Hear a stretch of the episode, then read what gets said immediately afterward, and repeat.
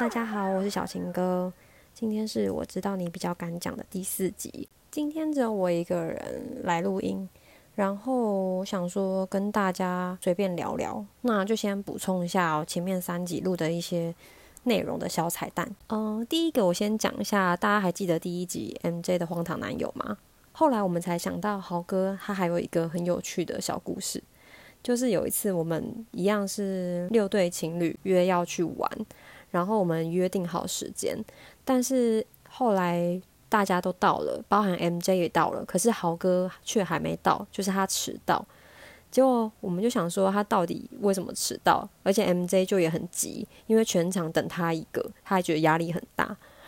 结果豪哥来的时候，他就有解释他为什么会迟到，因为他在这个约之前，他去某间国小跟朋友。打篮球，结果打一打之后，有两三个小女生找他一起玩鬼抓人，然后他就答应了。你们能够想象，一个男生，一个男子大概已经二八二九三十岁，他跟小朋友在那边玩鬼抓人，然后放着篮球跟他的朋友在那边不管，他就跟小朋友玩起来，而且就一路玩玩玩玩到快要超过时间，他才离开现场。但因为这故事太可爱，所以我们听完之后也就没有完全没有办法生气，就是。因为太可爱了，反正就觉得这个故事真的非常奇妙，而且我们就很纳闷，为什么那几个小女生不找路人，不找豪哥的朋友，偏偏要找他那一个人？他们完全没有找他朋友一起，他们就跟豪哥一个人玩。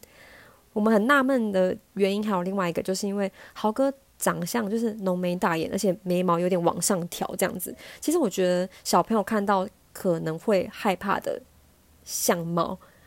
结果小朋友就直接挑上他，然后跟他玩了一整个下午。我们听到觉得太好笑了。第一集的部分还有另外一个小彩蛋，就是后来豪哥有听完第一集，他听完之后的感想是说：“我哪有这样？你自己听完一整集，不会觉得他太生气了吗？”他会这样跟 MJ 说，就在他只觉得 MJ 还容易生气，他都没有觉得他自己的行为很逗趣。反正这就是他很奇妙的地方。之后还有更多故事，希望 MJ 可以再跟大家一起分享。第二集，第二集是布丁在讲他澳洲行的一些小故事，人生中的小插曲。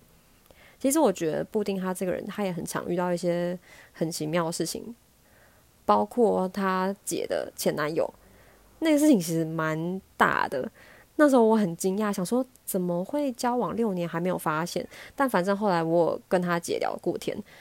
就是我只能说，你认识一个人的时间长短不等同于你一定了解这个人的全部，因为每个人都会变吧。反正就是还好，他后来也摆脱了那些麻烦事，还好他们放下一切，然后选择去了一趟澳洲。我还想跟大家分享一下。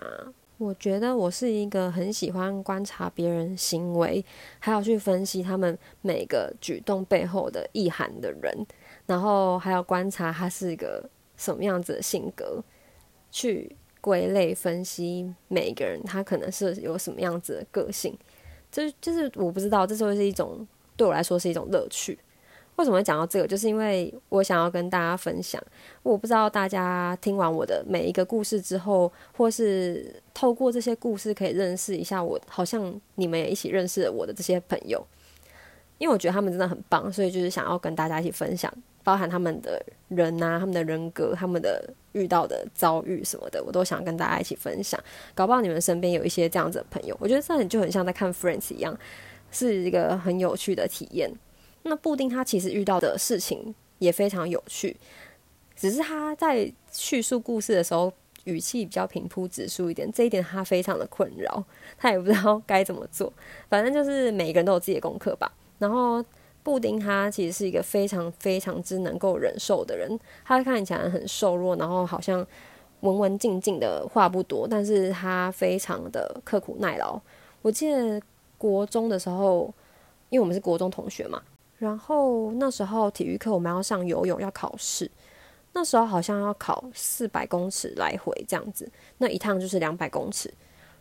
可是我们两个其实都不会换气，但是布丁他就可以两百公尺完全不换气的游完，那时候我就觉得他的毅力真的非常之惊人，而且他很能够忍受。我觉得是他非常非常厉害的一个地方。其实也没有什么重点，就是想要跟大家分享一下。他虽然讲故事好像很无聊，可是其实我觉得他默默的经历非常多很辛苦的事情。所以希望他下一次上节目的时候，可以让大家感受一下他的情绪起伏。那第三个就是哦，我那个非常会吸引怪事的朋友，大家还记得 Y Y 有分享一个《姐姐奇遇记》吗？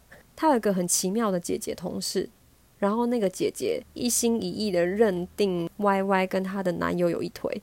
然后我想要讲一些小彩蛋，就是她不是说姐姐怀疑初二那天 Y Y 她在男友的房间里吗？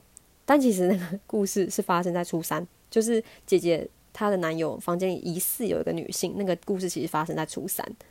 然后其实这好像也不是都很重要，但我是觉得说，呃，既然我得知了一个。确定真实的状况，那我就跟大家更新一下。然后那时候我们不是听到觉得很奇怪吗？姐姐明明就知道男友房间里好像有个女生，她有听到女生的声音，可是她还是选择等了几个小时之后，就直接跟男友出去玩了。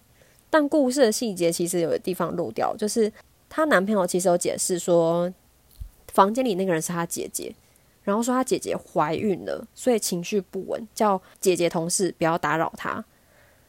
然后就跟姐姐说：“那你等我一下。”就这一等就是两三个小时。那个同姐姐同事也就真的在那个他家外面等他，等了三个小时。等到他人之后呢，大概就是时间已经清晨了，大概可能六点之后。Y Y 不是有说男友就走出来说：“走吧，我们去玩。”然后他其实有给解释，他说他姐姐不是本来心情不不好嘛，然后来才来找他的姐姐的男友。就是男友的姐姐来找男友本人，后来男友就跟姐姐同事说，他已经打电话给姐夫了，请姐夫来接姐姐。那我们就放心的去玩吧。然后姐姐同事也就哦好啊，OK，他们就去玩了。然后就本来 Y Y 是说他们玩了大概半个小时、一个小时之后就回家了。但这边我要帮她男友澄清一下，呃，姐姐同事等到男友的时候大概六点嘛。他其实好像一路玩玩玩玩到大概中午，男友觉得他快挂了，所以就说：“那我们回家吧。”这样子，我要帮他证明一下，其实他是没有敷衍他的，他真的是很用心的带他出去玩了一整个上午。三集的彩蛋就差不多更新到这里，其实是很小很小、枝微末节的事，但是我就觉得还是蛮多魔鬼藏在细节里的。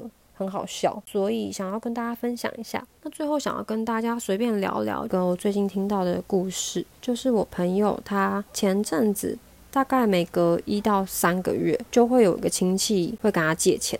而是同一个亲戚，然后借的金额都不大，一次都是借个几千块。那他一开始也不以为意，想说反正就几千块就借给他，因为亲戚的说法是说他做生意资金周转不来，他要付钱给厂商，然后他很快会还他。那他也真的有还他，可是就是还的金额没有达到借的总额这样子，但是就是有还过他一次，但陆续可能借了三四次这样子。后来我朋友就觉得有点困扰，因为他不知道该不该借，所以他就来跟我讨论这件事情。那我是跟他说，我觉得他这样子跟你借的话，虽然金额不大，但他很可能同时有在跟其他人借钱，说不定背后有一些重要的原因。但是亲戚跟他拜托说，请你不要跟其他人说，所以我朋友那时候也就没有多嘴。到后来真的开始发现不对劲了。原来那个亲戚他去跟高利贷借了钱，那目前的结果是因为那个亲戚他负债，而且看起来应该是家里还不了的程度，就是最后家里还是知道了他欠钱这件事情，可是应该是还不了了，所以可能要举家搬到某个地方，就是跑路就对了。然后听完这个故事之后，就觉得很感慨。因为他的家人其实年纪也不小了，原本应该是要享清福的时候，但是这样被他一搞，不知道他们家房子是不是需要卖掉。其实小时候大家都有听说高利贷很可怕，很可怕，但是我觉得有些人可能把事情想得太简单，或是太有自信，或是他当下觉得自己真的非常需要钱吧，就觉得那我去借一下也无所谓，反正我还还得出来。但是到最后他可能连自己欠多少钱都不知道了，因为那个连滚带跌的速度真的非常之快。讲这个故事是因为我觉得，如果我们身边没有遇到这样子的事情，其实都不会知道这背后有什么隐藏的原因，或是就是警觉性会比较低。所以想要提醒大家，如果说身边有人有亲友跟你借钱，可能就是借个几千块，可能两三千块，你觉得那个还好。如果是蛮频繁的在发生这样子的事情的话，那你可能要留意他是不是有在借高利贷。我觉得就算是念在昔日旧情好了，可能我们可以阻止这件事情就是滚得越来越大。我那个朋友后来其实有点自责，因为其实他跟我讨论的时候，我们两个就有觉得有异样了。但他有点后悔，说他没有尽早让那个亲戚的家人知道这些事情。但我觉得这种事情就很难说，就是个人的选择吧。所以希望他也不要太自责。然后虽然不容易，可是希望他的家人以后的日子可以不要太辛苦，就是希望他们可以度过这一次难关啦。最后想要跟大家聊聊最近的心情，我觉得是因为日更的关系，然后我又很容易紧张，所以搞得自己。情绪有点低落，因为听到录出来的音质或是剪辑出来的效果，觉得好像不如预期，然后就很烦躁。但是后来呢，我就想想，其实我真的很难得有一件事情可以坚持很久。有一次文森问我说：“你有什么事情是你从以前坚持到现在，坚持了很长一段时间过的吗？”后来我想想，真的是没有诶。除了擦保养品之外，然后我就觉得太夸张了。但是我就想到这就是我啊。然后最近在录 podcast 之后，纹身其实非常非常支持我啊。这个等一下再说。反正就是我想说，难得有一件事情我是想要放胆去做的，那就尽力做到。我觉得真的没办法为止吧。然后我真的非常感谢身边的人支持和帮忙，因为。来录 podcast 的这些朋友，他们都是无偿在做这件事情的，都是基于就是我们的友情，他们愿意来帮忙。而且其实大家工作都非常的忙，可是他们还是愿意留一个时间，然后我们各自在家录音。有的朋友是特别去找设备来做这件事情，然后可能。因为录音还需要一个好的环境、好的空间，所以他们会排除这些万难来帮我，我觉得真的非常感动。还有朋友就是，其实我一开始录的时候没有想要做什么宣传，就只是想说当做自己留底可以来回味的东西这样子。但是他第一时间就问我说，我有没有避讳让其他人知道？后来我就发现，原来他就是有在他的社群上面宣传，我觉得很感动。还有朋友其实很懒惰，但是他还是为了我做这些尝试。然后我有的朋友其实很怕尴尬，但是因为他们觉得我有这个需要，所以他们还是愿意这样去做尝试。我真的觉得很开心。最近还有一件事情也想跟大家分享，就是前阵子。我说要录 podcast 的时候，文森很支持我。我一开始以为只是他觉得我终于在疫情期间找到一件事情做，然后他单纯开心这样子。后来发现好像不只是这样。某天在睡前，他就跟我说：“我今天真的很辛苦。”那我那天大概就是画画那个封面图啊，然后录音剪辑这样子，因为我在拼那个日更。他就跟我说：“你真的辛苦了。”我就跟他说，其实我也没有做什么事情，因为毕竟现在录这个 podcast 单纯就是 for 我的兴趣而已，根本就没有，根本就不是一个支持生计的方法。我觉得对我来说，这就是一个消遣的感觉。可是他跟我说你辛苦了，然后我就跟他说没有啊，我没有做什么事。但因为文森最近工作非常的忙，他几乎是从早忙到晚，然后假日也都要加班。但是即使是这样，他还是会抽出时间洗碗做家事。所以对我而言，我觉得他才是真的很辛苦。而且我有点觉得我自己像米虫的感觉。然后我就跟他说：“没有啊，我没有忙啊，你比较辛苦吧？”他就跟我说一句话，他说：“你不要觉得没有在赚钱就不是真的忙。我觉得做一件没有薪水但你还愿意很努力去做的事情，那真的很了不起。”他说。他是真的很支持我做 podcast，因为他觉得我们两个左右脑发达的地方不一样，他是完全做不来这些事情的。他觉得对他来说，他支持我做 podcast 是一种投资，就算没有回报，那我们也真的是尝试过了。